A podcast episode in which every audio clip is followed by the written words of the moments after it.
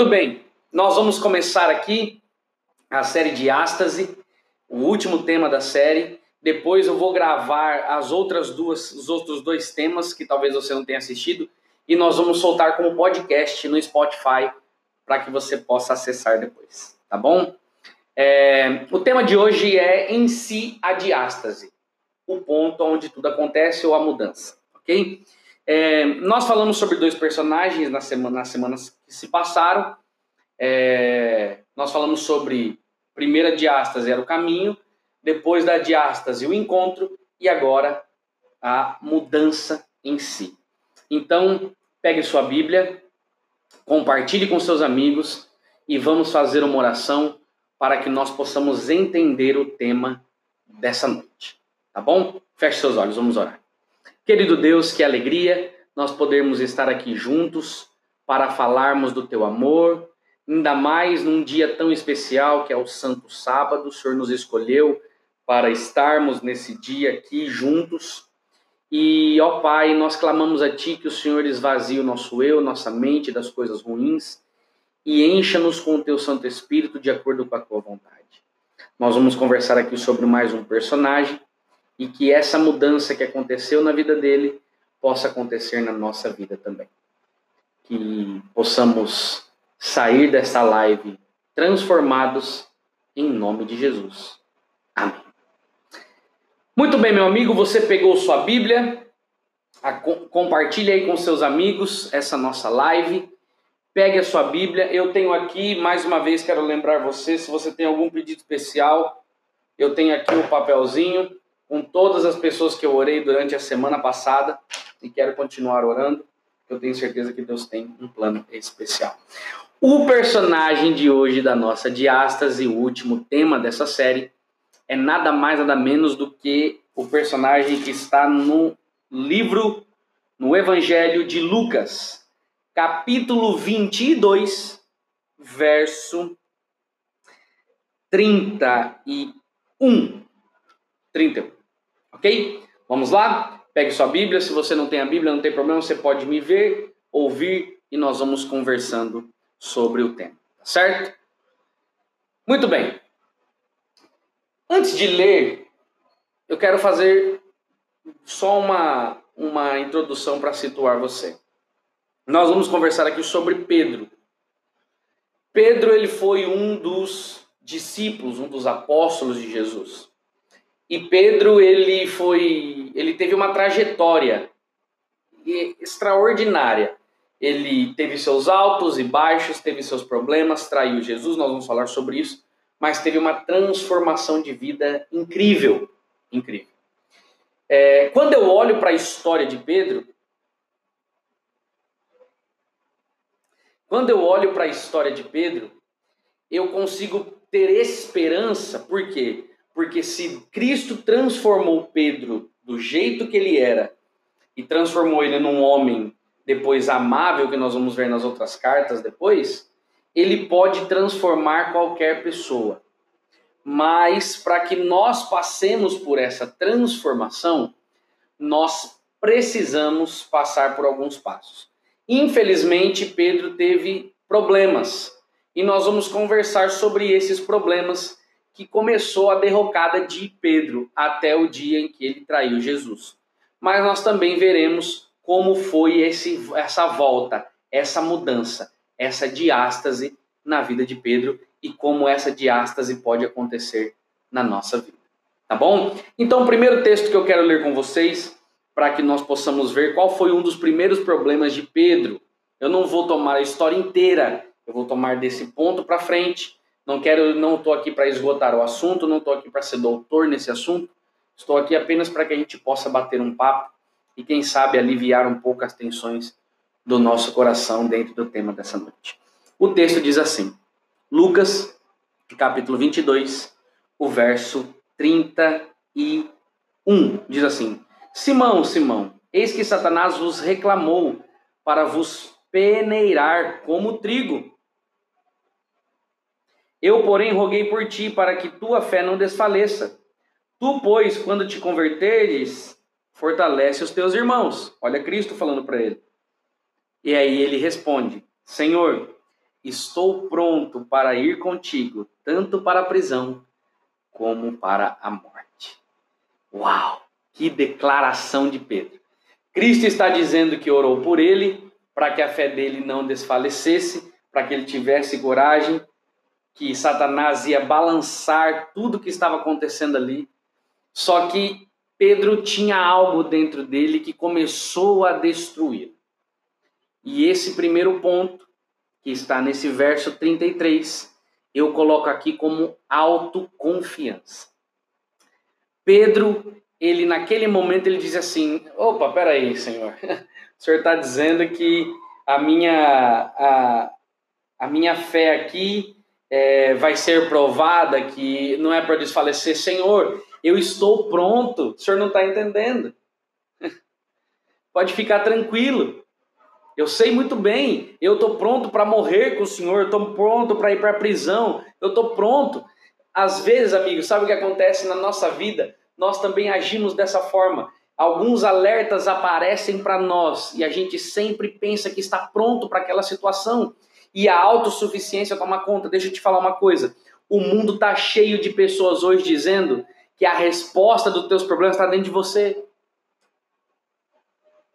Entendo o que eu vou dizer, não leve a mal, mas tem muita gente aí olhando para a vida e dizendo assim: olha, é, você não merece viver dessa forma. Dentro de você existe alguém e é coragem e não sei o que lá. E tá tudo muito legal. Mas, amigo, Pedro aqui era autoconfiante. Pedro olhou para Jesus e disse assim: Eu estou pronto para ir para a prisão com o Senhor e para ir para a morte e nós vamos ver os sinais, tudo que aconteceu depois. Pedro não estava pronto para nada, mas ele era autoconfiante. Esse foi o primeiro problema de Pedro, autoconfiança. E para você, meu amigo, que quer, que quer passar por uma mudança, por uma diástase na sua vida, olha aqui para mim, você não pode ser autoconfiante. Aquele negócio assim que as pessoas hoje, os coaches e por aí vai. Acho muito legal isso, é uma profissão maravilhosa. Parabéns para quem é.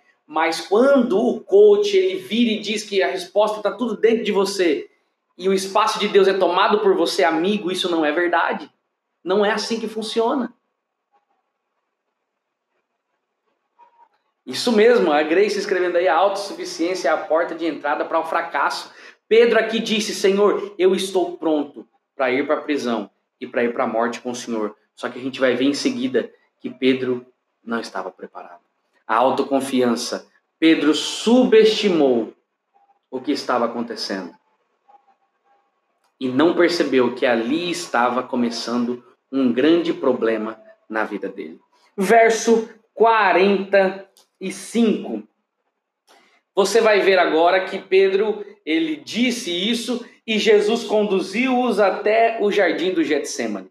E Jesus disse assim: Olha, fiquem orando, porque eu também vou orar. E quando eu voltar, a gente conversa mais um pouco e a gente ora junto.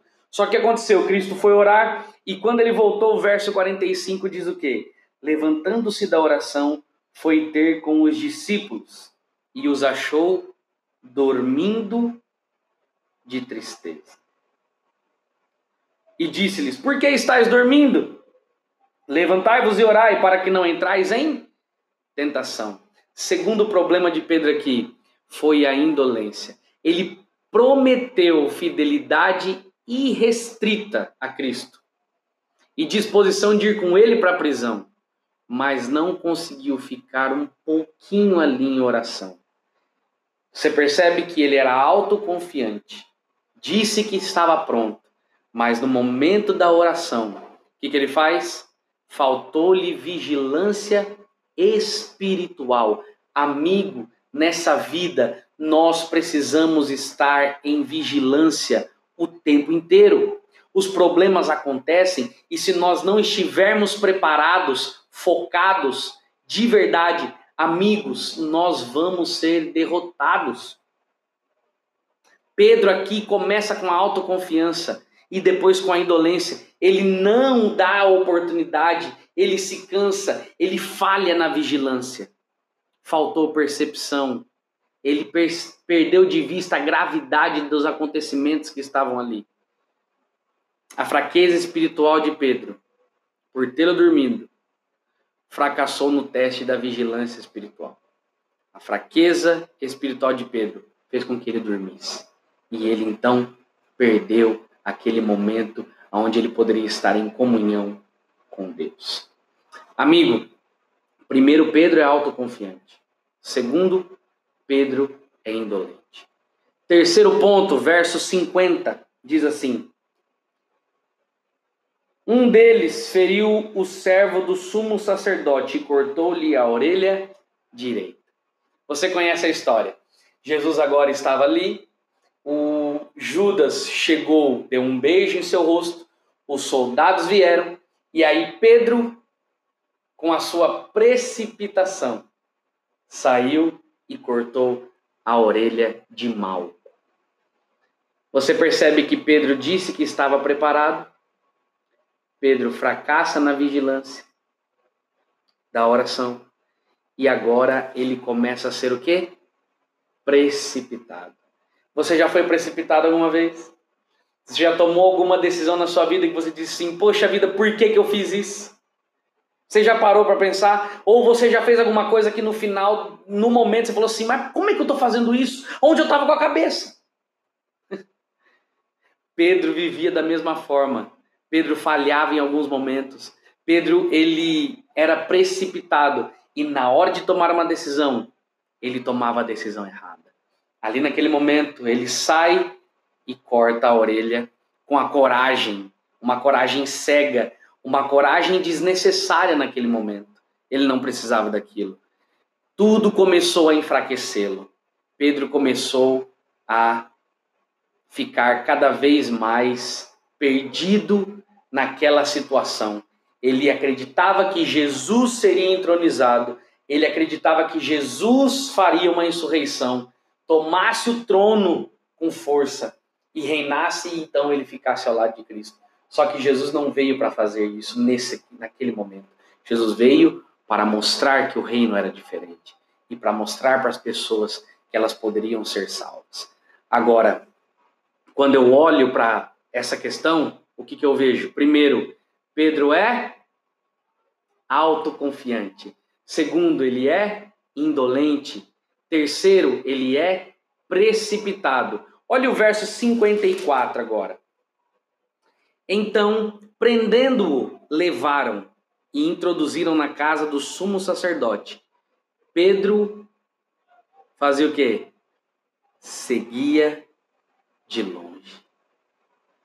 Sabe o que foi acontecendo, amigo?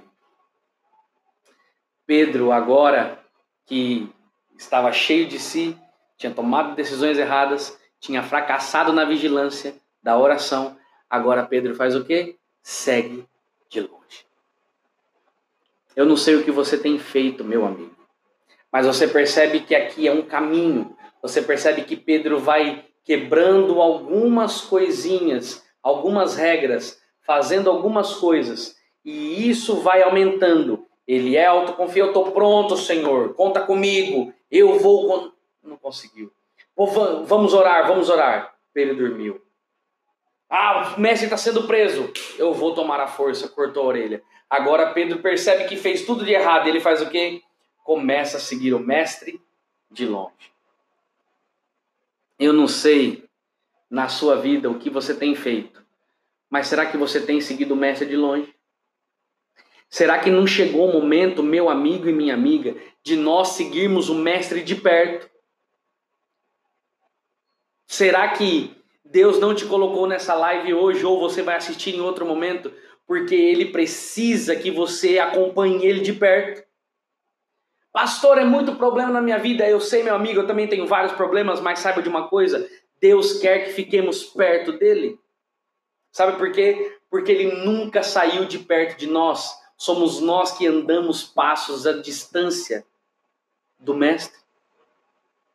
Ah, amigo, ele quer ter um relacionamento contigo. Ele quer estar com você. E Pedro nos mostra que aqui nesse momento ele começa a seguir o mestre de longe, mas não para por aqui. Fala, pastor, mas o que tem a ver com a diástase? Calma, Pedro agora ele se envolve com más companhias. Verso 55, olha lá. E quando acenderam fogo no meio do pátio e juntos se assentaram, Pedro tomou lugar com eles. Pedro agora ele está tão perdido na situação que ele agora senta com escarnecedores. E ali Pedro vai, Cristo já tinha anunciado algo para ele. Deus tinha anunciado algo para ele, falou: Pedro, você vai me negar? Ele falou: Não nego, não nego, eu estou pronto, eu estou preparado, mestre, fica tranquilo, confia em mim, eu sei o que eu estou dizendo. E aí agora olha o que vai acontecer. Verso 27. Verso 56, para você entender o contexto. Entre mentes, uma criada, vendo-o assentado perto do fogo, fitando-o, disse: Este também estava com ele.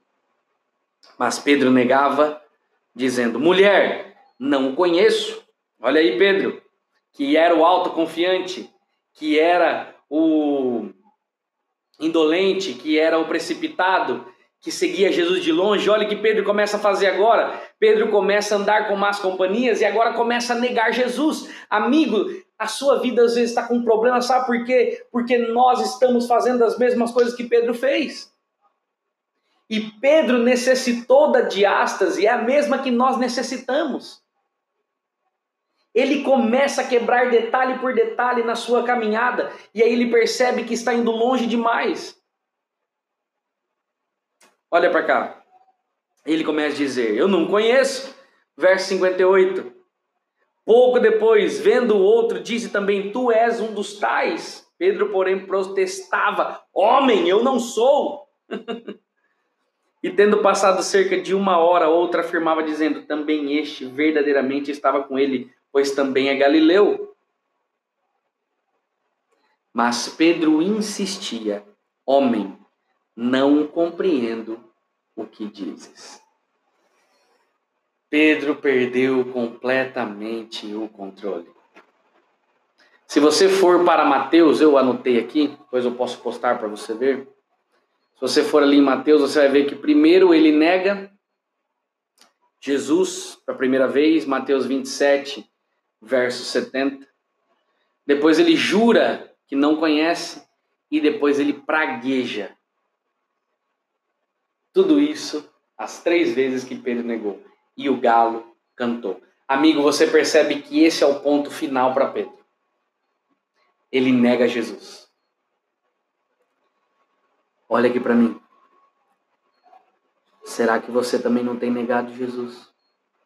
Será que eu também não tenho feito isso? Negado o Mestre?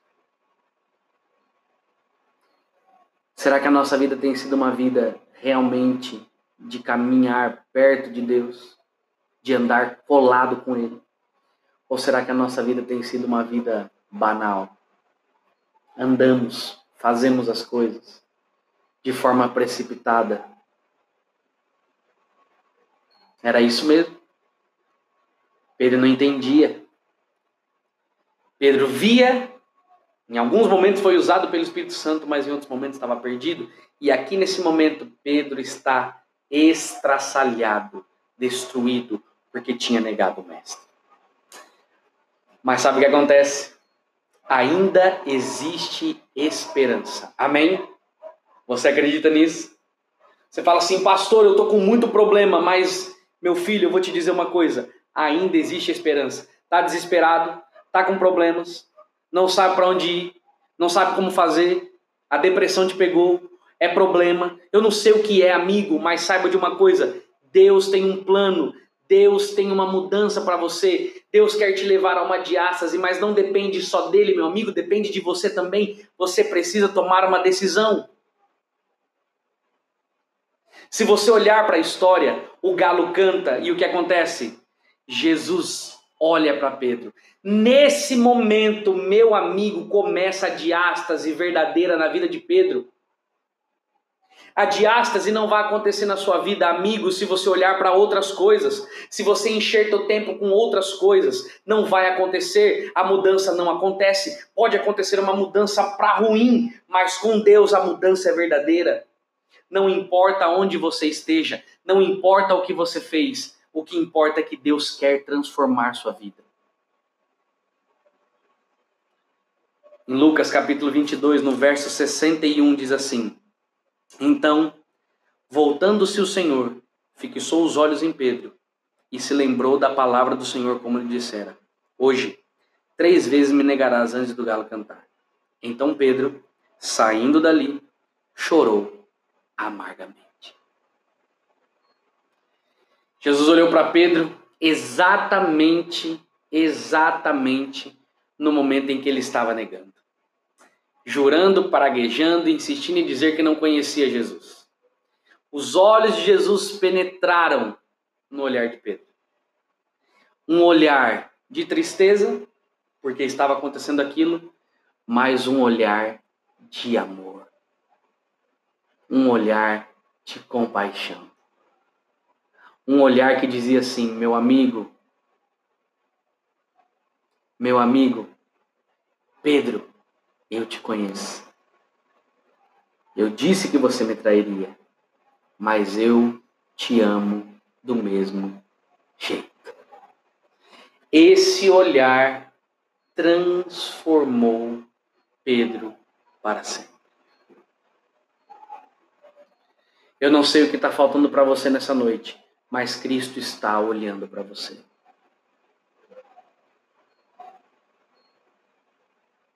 Ele está olhando para você nesse momento.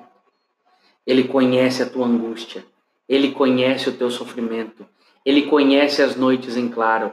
Ele conhece as bolas fora que você já deu. Ele conhece tudo, meu amigo. Ele conhece a sua vida. Ele sabe tudo o que acontece com você. E nesse momento ele olha para você como ele olhou para Pedro. Ele diz: Filho, eu te amo não importa o que aconteceu até agora. Eu te aceito, não importa o que aconteceu até agora. Pedro, depois que ele olha para Jesus, ele agora chora, ele sai dali e chora amargamente pelo pecado. Lágrimas rolaram pelo rosto de Pedro. E ele saiu dali apressado, porque ele precisava passar agora por uma mudança de vida. Ele caiu em si com o olhar de Jesus, saiu dali e desatou a chorar. E o choro foi de arrependimento. Ah, meu amigo, nós precisamos nos arrepender dos maus caminhos que temos trilhado. Deus tem um plano para você, é óbvio que ele tem. Mas o mundo faz tanto barulho que às vezes a gente está tão envolvido com os barulhos deste mundo que nós não estamos reconhecendo a voz de Cristo dizendo: Filho, esse é o caminho. Filho, eu te amo. Filho, faça assim. Deus tem um plano na tua vida. E eu vou dizer isso várias vezes. Uma vez um pastor me disse uma frase que eu nunca mais esqueci. Ele diz assim: Lucas, quando Deus escolhe alguém, ele não muda de ideia. Amém?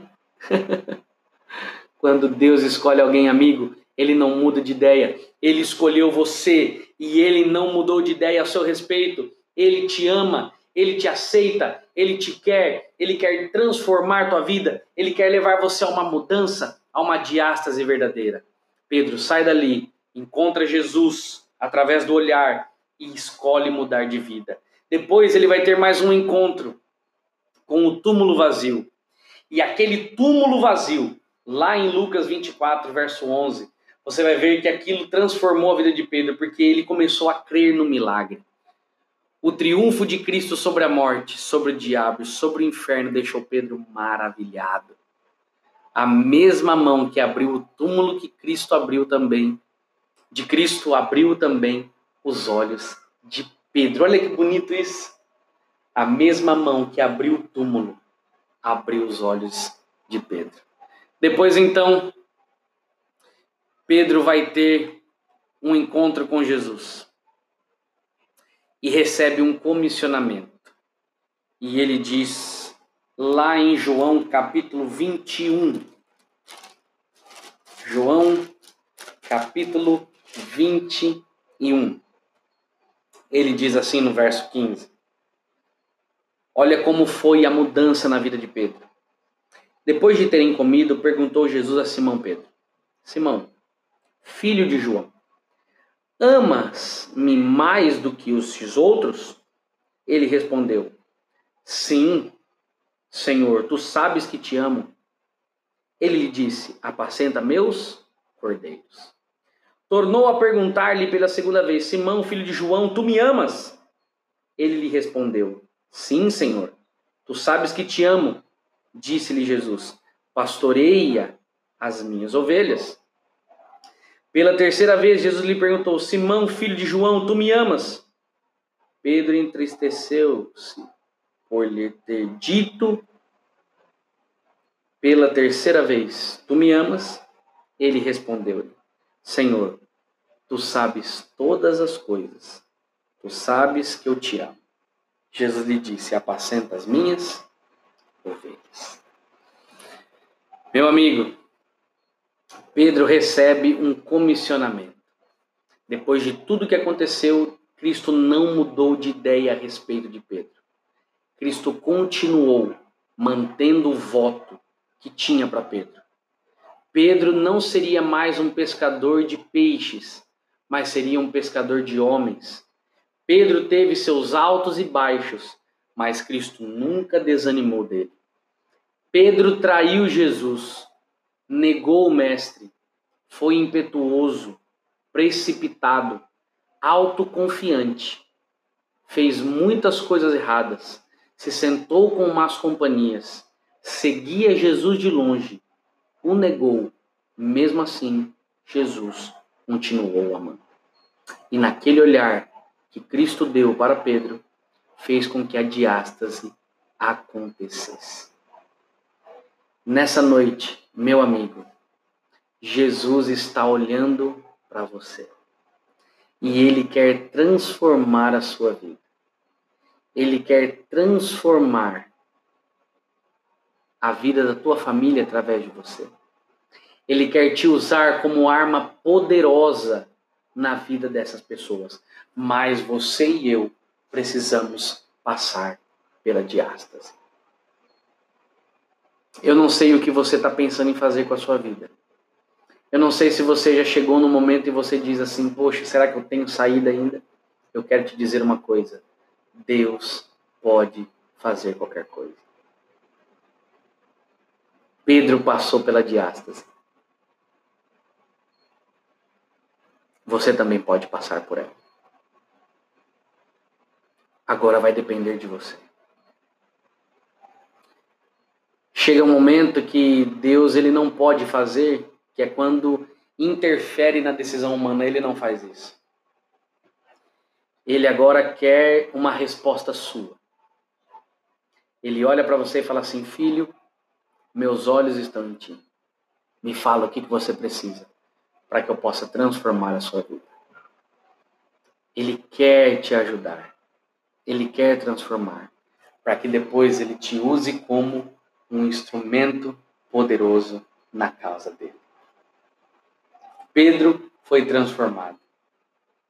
De traidor, Pedro se arrependeu e se tornou um dos homens com uma oratória extraordinária e se você for lá em Atos 2, capítulo 4, capítulo 2, verso 4, diz assim. Capítulo 2, verso 14. Deixa eu ver se é esse mesmo. É isso mesmo, olha o que diz aqui. Atos 2, verso 14. Então se levantou Pedro com os onze e, erguendo a voz, advertiu-os nestes termos: Varões judeus e todos os habitantes de Jerusalém, Tomai conhecimento disso e atentai nas minhas palavras. Estes homens não estão embriagados. Pedro começa a fazer um discurso. Se você for aqui, ó, verso 38 diz assim: Respondeu-lhes Pedro: Arrependei-vos e cada um de vós seja batizado em nome de Jesus para a remissão de vossos pecados e recebereis o dom do Espírito Santo. Verso 41. Então os que aceitaram a palavra foram batizados, havendo um acréscimo naquele dia de quase 3 mil pessoas. Você percebe? Pedro saiu do patamar de traidor para ser um homem que pregou o evangelho e muitas pessoas